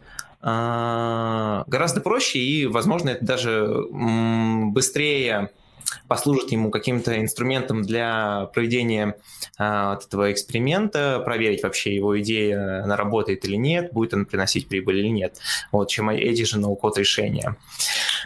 Вот. Я не уверен. Я не уверен, потому что когда ты идешь на какой-нибудь э, фриланс э, чего-то там, да, фриланс тот э, сайт, то там в любом случае ты найдешь человека, он тебе сделает то, что ты хочешь, да, там если какое-то простое решение, но это же все равно требует поддержки. А если тебе нужно потом что-то поменять, и получается, что... Не-не-не, это я не об этом, я не об этом, я не о фрилансе, где человек что-то заказывает. Я в площадке. Вместо да. того, чтобы делать себе лендос какой-то, проще пойти, зарегистрироваться на профи.ру и там вы... Ну, то есть для а, малого... прямо сразу пойти... Да, для предпринимателей, угу. которые раньше делали себе... Ну, вот мы помним, да, все эти сайты под ключ для там автосалонов, э, ремонтных штук. Сейчас, ну, сейчас они все это могут сделать в Инстаграме, профи.ру, Авито. Ну, а, и действительно для вот этого слоя... Не, ну, конкретно для вот этого слоя это как будто действительно уже не так уж нужно. А интернет-магазин магазины, мне кажется, самый вот, частый да. кейс э, таких э, штук. До сих пор нету какой-то площадки готовой. Ну, Facebook, А-а-а. ВКонтакте, они все пытались в это идти. Кстати, Мелкая нет. торговля, да, это вот. А, вот площадки появляются точно. Вот на Озоне, по-моему, можно открыть свой собственный а, маленький магазинчик. Да. Ну, Но это немного другое, то, что ты все равно, ну, там у, у тебя нету названия, это грубо не говоря. Твой Человек скорее магазин. через да, Озон получается. Покупает. Да, ты когда вот, допустим, вот сейчас э, ты покупаешь в Озоне, да? Ты же не говоришь, я покупаю у Вадима. Ты говоришь, я, покуп... я заказал это на Озоне. Все там. Mm-hmm. А что, кто там стоит за ним, кто это? Ну, справедливо, справедливо. Нет, там есть, конечно, указания, но ты справедливо говоришь, да. Да, ну то есть ты, скорее всего, не, не обратишь на это внимание. Может быть, если ты очень долго там в какой-то теме, и вот есть какой-то, какие-то товары, которые, э, ну, не широкого потребления, допустим, ты у тебя хобби какой-нибудь, я не знаю, ты музыкант, и ты какие-то музыкальные товары покупаешь. Ты знаешь, что вот этот э, магазин, он э, качественные товары предоставляет, или там, например, сами по себе они там на доставку заморачиваются, еще что-то, а другой конкурент клиент, он ну, то же самое продает, но там хуже относится к клиентам, дольше доставляют, э, хуже упаковка или еще что-нибудь, ну, условно. И ты будешь уже там, э, да, разделять, что вот это я хоть и на Озоне заказываю, но это я заказываю там э, у Виталия, а вот это вот у Вадима. Ну, то есть э, здесь, наверное, это будет как-то работать. Для широкого потребителя вообще не будет никак работать. И плюс, если тебе не только нужно продать товар, а тебе нужно продать услугу, да, то есть вот здесь тоже э, в зависимости от там сложности услуги ты бы мог хотеть это как-то что-то автоматизировать. Возможно, ты там делаешь какие-нибудь переводы или копирайтинг или еще что-то, и у тебя есть, как, как например, формы, где ты можешь залить свой материал, там что-то указать, скинуть, оплатить, и после этого тебе куда-нибудь в твой личный кабинет придет уже выполненное там задание или ну, там, переведенный текст, например. И вот в таком виде э, это, наверное, может работать. Но, честно говоря, вот возвращаясь к нашему визуальному программированию, я не очень верю в эту идею. То есть оно где-то может mm-hmm. работать, но всегда э, всегда люди будут упираться в какое-то ограничение, э, когда вот ноу-код работает, работает, а чуть шаг в сторону и, и все. Но да. с другой стороны, ну, я тут скажу то, что есть много вещей, где идти не ноу-код путем, это чуть ли не самоубийство, потому что представьте делать свой интернет-магазин с нуля. Это же не только фронт, это огромная часть, которая касается склада, бэк-офиса и так далее. А, ну, я не представляю объем работы, который даже простенький интернет-магазин а, реализовать придется делать с нуля. А, если брать там оплата еще. Ну, короче, там очень много всего. Даже если готовы какие-то готовые опишки для этого брать, все равно это будет непросто. У нас, кстати, есть пример. Ну вот да, то есть, и мне кажется, в этом плане взять какой-нибудь Shopify это намного проще, чем э, пытаться пройти это все самому. И, ну, тоже есть, есть же не только no-code, есть а, да. решение. Там идея в том, что как раз ты все можешь делать э, из коробки визуально, э, но при желании ты можешь как-то это подтюнить. На самом деле, я вот когда э, шел изучать, что такое ноу-код, тоже много слышал этот термин, я представлял себе что-то типа визуального программирования, а по сути все, что увидел, это CMS. -ки. То есть просто CMS стали ну, называть да. ноу-кодом, и да, в этом плане ну, как бы ожидал большего, но как бы чудо не произошло, и в целом, ну, действительно до сих пор востребовано. И, э, например, насколько я понял, кому это можно это типа студия из одного человека, у которого первый фокус это все-таки дизайн. Потому что если человек разработчик и пытается сделать немножко какой-то дизайн, то обычно из этого что-то плохое выходит. Если же человек в первую очередь дизайнер, то какой-то простенький сайт э, или там небольшой интернет-магазин, он может подтюнить э, вот благодаря таким ноу-код решениям, продать заказчику, поддерживать его и так далее. И мне кажется, очень большой спрос именно со стороны вот таких людей, которые, ну, раньше назывались веб-мастера по сути, это все то же самое, только сейчас упростилась и поддержка этого тела, и там в плане админства намного меньше заморочек, потому что эти платформы часто предоставляют готовые хостинг решения. И, ну, действительно, вот такое изготовление небольших сайтов, оно, мне кажется, сейчас очень упростилось, и, ну, круто, то, что люди ну, да. теперь могут э, там ну, короче, за небольшие деньги было бы, было бы круто, если бы э, кто-нибудь, кто будет смотреть этот выпуск, э, написал бы, и сталкивался, вот у них, был ли у них такой опыт, чтобы они поднимали э, какой-то свой ноу-код приложение, веб-сайт, э, там, и для чего они это делали, и как это у них зашло. А вот интересно вообще, Bittrex, это вот, э, ну, который вот всякие там Drupal и прочее, это Да, да, это близко к тому. Да, я когда-то давно на Joomla делал сайт, и это похоже на ноу-код. Но вот там немножко там потом пошел, как, ну, там WordPress тот же. Ну, ты если хочешь, то идешь дальше, там, например, подтюнить э, какие-то стили или свою тему сделать. Это ты уже как бы в код погружаешься. Но ты не обязан это делать, и можешь э, полноценно, ну, тоже вот как раз неполноценно сделать э, там то, что тебе позволяют сделать возможности платформы, возможности плагинов, этим ты можешь пользоваться. Если ты хочешь глубже копать, то там уже как бы full код начинается. У нас ну, тут нас... Иван Панков спрашивает, я, правда, не очень понимаю, что. Сейчас я озвучу, может быть, вы скажете мне, что это такое. No-код, low-код. А, вон он. Зашифрованный, да. да. Для внутренних систем. Да. Ну вот для, для, если это с кастомной бизнес-логикой, э, есть э, как раз тема отдельная, ну не то, что отдельное, а в продолжение. Есть э, такой сервис, называется Builder.io. А он почему у меня вызвал интерес? Они сейчас много open source делают, и к ним ушел э, создатель Angular недавно, и к ним ушел создатель Stencil еще до этого. Они что делают? У них интересный подход, то, что это одновременный код и ноу-код решения. А, они делят все приложение на два огромных куска. Первый кусок — это компоненты, его делают разработчики, делают, ну, без всякого визуального программирования, они ее делают с помощью там специального их фреймворка, который может компилиться в любые другие фреймворки. Ну, не прям любые, но очень много. То есть Angular, React, Solid, даже Vue. Ну, популярно. Да-да-да, то есть они делают компонент какой-то усредненный, ну, может быть, там с небольшими ограничениями по функционалу, но потом этот компонент можно использовать где угодно. Вот. Делают эти компоненты разработчики. А отдельно есть команда маркетинга, которая работает уже с ноу-код как бы мордой, и может вставлять эти компоненты на, ну, на страничку, как-то их располагать. Mm-hmm. А, одна из там типа киллер фич, то, что они могут легко и быстро делать АБ-тестирование.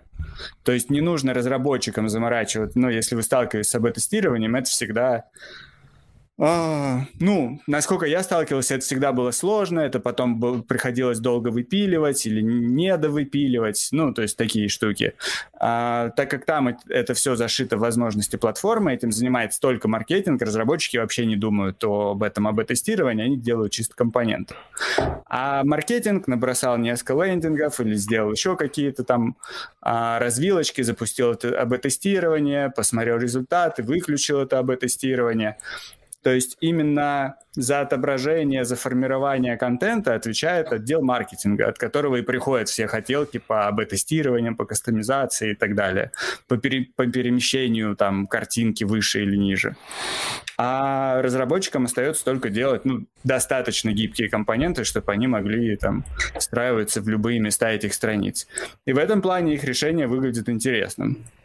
Подожди, а там, то есть, разработчик сделал компонент, ну, ты сказал, ничего визуально не делает, но он, наверное, делает какие-то базовые CSS, ну, стили просто как, чтобы Не, я, я визуально имею в виду в плане визуального редактирования. Mm-hmm. То есть, разработчик не работает в CMS, разработчик работает с обычным кодом. А потом, типа, когда приходит отдел маркетинга, вот есть у него, скажем, э, компонент формы, да, он там может и цвет поменять формы, да, и инпуты другие, шрифты, вот это все, и еще расставить в разные части страницы страницы. Типа так. Грубо говоря, и да, это все да. позволяет сделать тот фреймворк, на котором они делают э, компоненты. Да, Он типа да. в себя включает всякие там drag and drop, color picker, которые потом включаются, когда ты начинаешь редактировать страницу. Прикольно. Я этого, я, если честно, я смотрел их, но я этого сразу не увидел. Я просто подумал, что это какой-то очередной drag and drop. Вот. И вот эта картиночка, которая у них была, я даже, может, сейчас ее скину, потому что она у меня вызвала сомнения. А, блин, mm-hmm. я не скину. Хотя нет, Ислам, Нужна твоя помощь. Я тоже не успел войти в чат.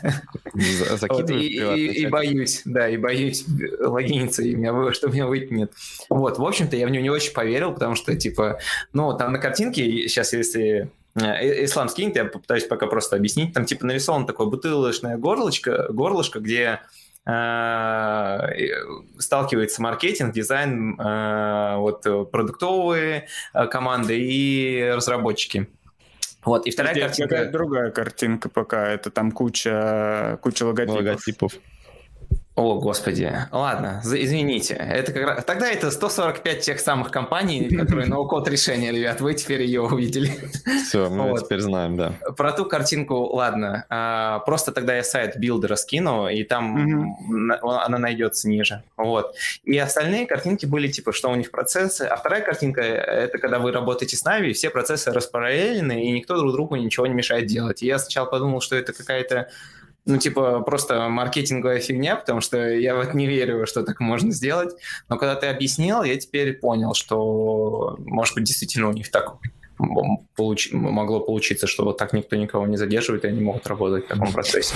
А у них, я смотрю, еще и Headless CMS есть, да? То есть у них помимо того, что есть какой-то визуальный редактор, то ну, ты можешь на самом деле его и не использовать, ты можешь их Headless CMS использовать. И то есть у них, получается, вот эти слои, они как бы независимы. Э, или я не совсем правильно понял, кто, кто, кто копал глубже? Слушай, я настолько глубоко в них не копал. Они на самом деле еще довольно молодая эта компания. Они недавно там mm-hmm. поднимали очередной фандинг и только растут. И... Но вот как бы что меня привлекло в них, это то, что к ним как раз поуходили довольно известные разработчики больших э, фреймворков. Угу. Вот, ну и про их подход, да, я, получается, сам не, не пробовал там с нуля что-то сделать, потому что это кажется не просто, типа, запустить и использовать какие-то... Там есть какие-то готовые компоненты, но как бы не в этом суть, потому что есть куча таких э, решений, где ты можешь из готовых каких-то компонентов что-то mm-hmm. делать. Тут именно подход, ну, он как раз более показался близким к тому, что происходит в больших компаниях. То есть если у тебя уже не один человек делает интернет-магазинчик, а действительно у тебя есть большая компания маркетологов, которые постоянно хотят э, изучать и ну, типа улучшать метрики. То есть, я, насколько понял, это главное их фокус э, аудитория. Mm-hmm. Мне а тоже вот. так кажется, что у них у всех это одна. А вот у них э, сам вот этот редактор, он получается расширяемый. То есть если, допустим, мы использ... будем использовать вот этот э, Builder.io для того, чтобы реализовывать свой, свой продукт, э, мы же можем также, например, расширить э, набор компонентов, которые вот они поставляют, или вот то, что они поставляют, и, и все, только, ну, кроме этого ничего нельзя использовать. Не, ну вот про компоненты это как раз то, что я говорил, то есть разработчики делают компоненты, и эти компоненты появляются а в смысле, не раз... разработчики, а в, в принципе... Не-не-не, именно не, не, в вашей компании. Да. Mm, да. вот это, да, это круто, прикольно. Там, mm. собственно, они headless CMS называют вот эту, словно, конструктор из тех элементов, которые создали ваши разработчики. То есть а, уже вот headless CMS — это штука, тот слой. CMS это как раз-таки про данные, то есть то, что ты можешь непосредственно сконструировать, например, там какую-то э, свою базу данных, API, поработать с ней, а вот визуальный редактор — это уже то, что работает непосредственно с ней, то есть ты оттуда уже можешь данные подтягивать и добавлять вот эти компонентики, которые mm. заимплементированы. Не, они под headless CMS именно визуальное редактирование, понимаешь? Mm. Интересно, такой необычный. А что тогда насчет данных? Данные вот откуда у них берутся? Это, это ты уже сам э, решаешь, или у них тоже есть какое-то решение для них? Они вот, вот это не очень понятный вопрос. Интересный вопрос. В это не копал.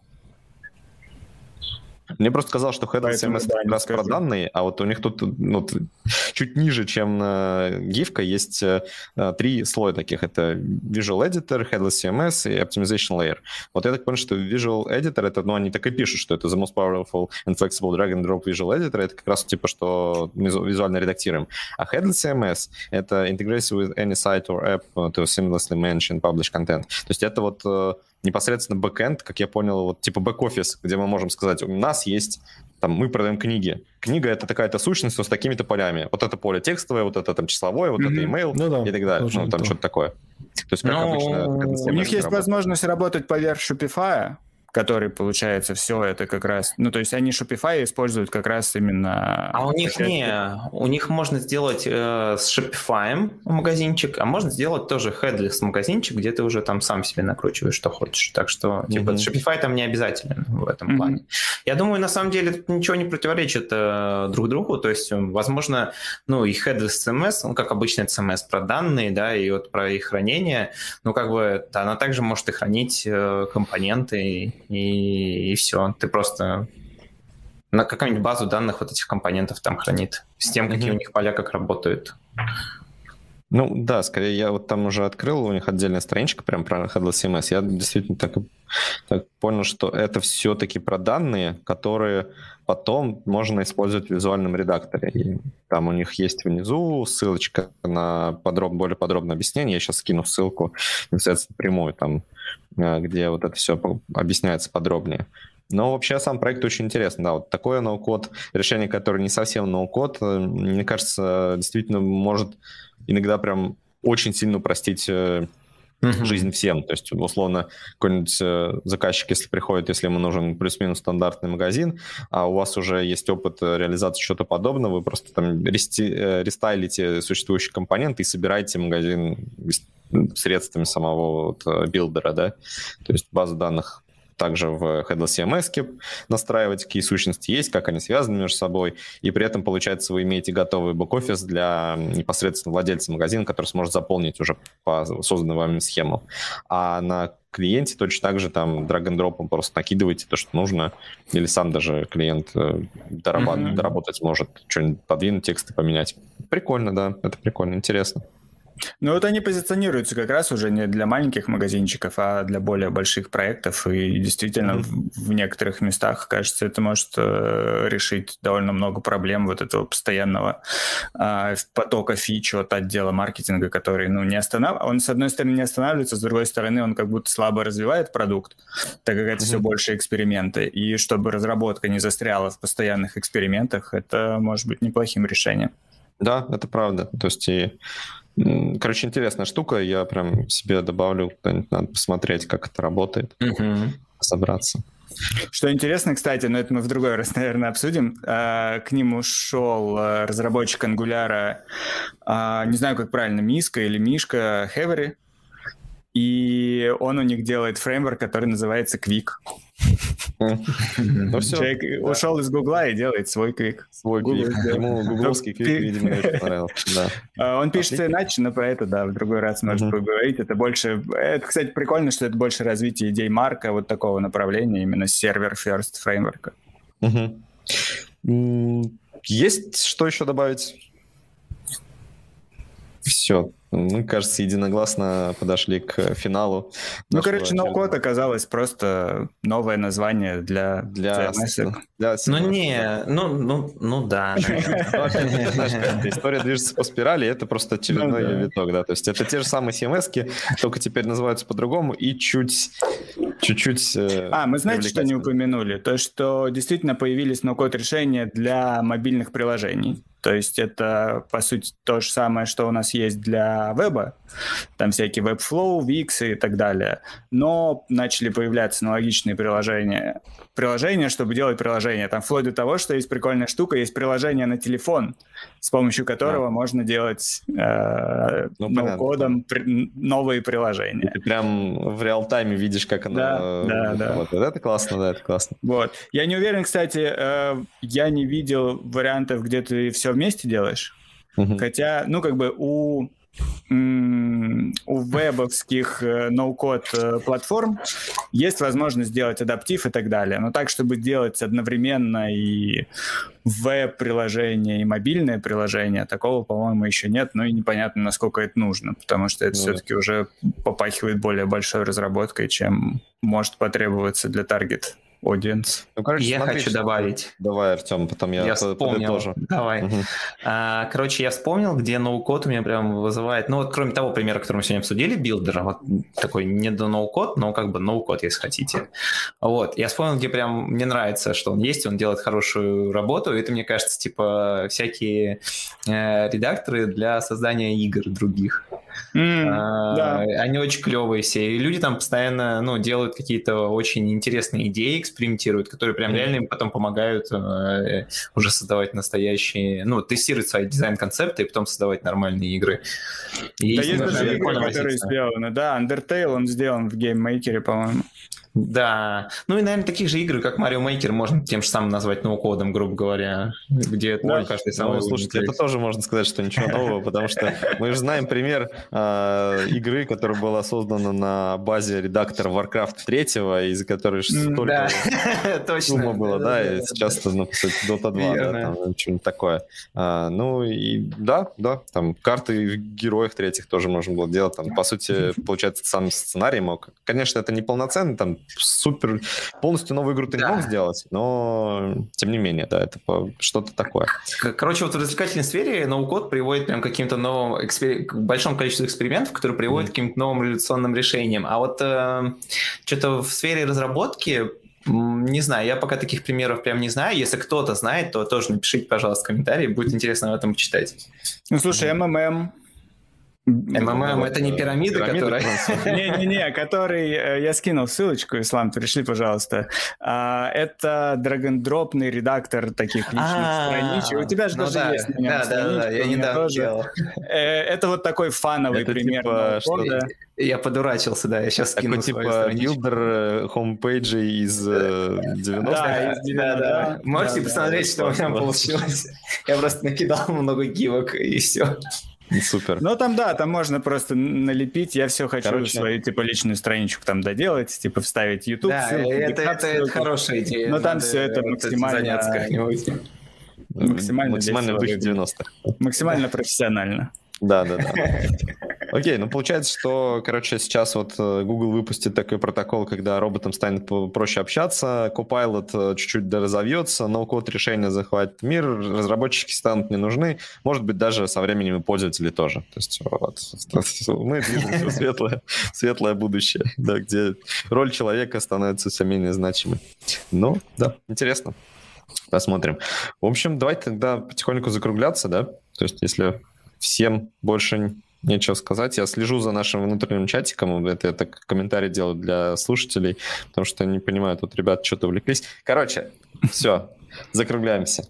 А, вы слушали очередной выпуск подкаста Callback Hell. А, услышимся через две недели. А, ну, в конце давайте расскажем, что мы решили пока переключиться на YouTube. Да, мы вот такие экспериментаторы и начинали еще в Clubhouse. АБ-тесты проводим мы... тоже. АБ-тесты проводим, да. Но, да, Команда маркетинга нас передвинула в YouTube. В YouTube, да. Тем не менее, тем не менее, подписывайтесь на нас и в YouTube, и в Твиттере, и в Телеграме. Нам не хватает совсем чуть-чуть э, до 500 подписчиков в Телеграме, поэтому давайте накинемся, э, ухнем и добьем. Там, подписывайтесь. Э, все необходимые ссылочки будут либо в описании, либо если вы сейчас слушаете нас в лайве, возможно, кто-нибудь скинет вам их в чатик. Всем пока!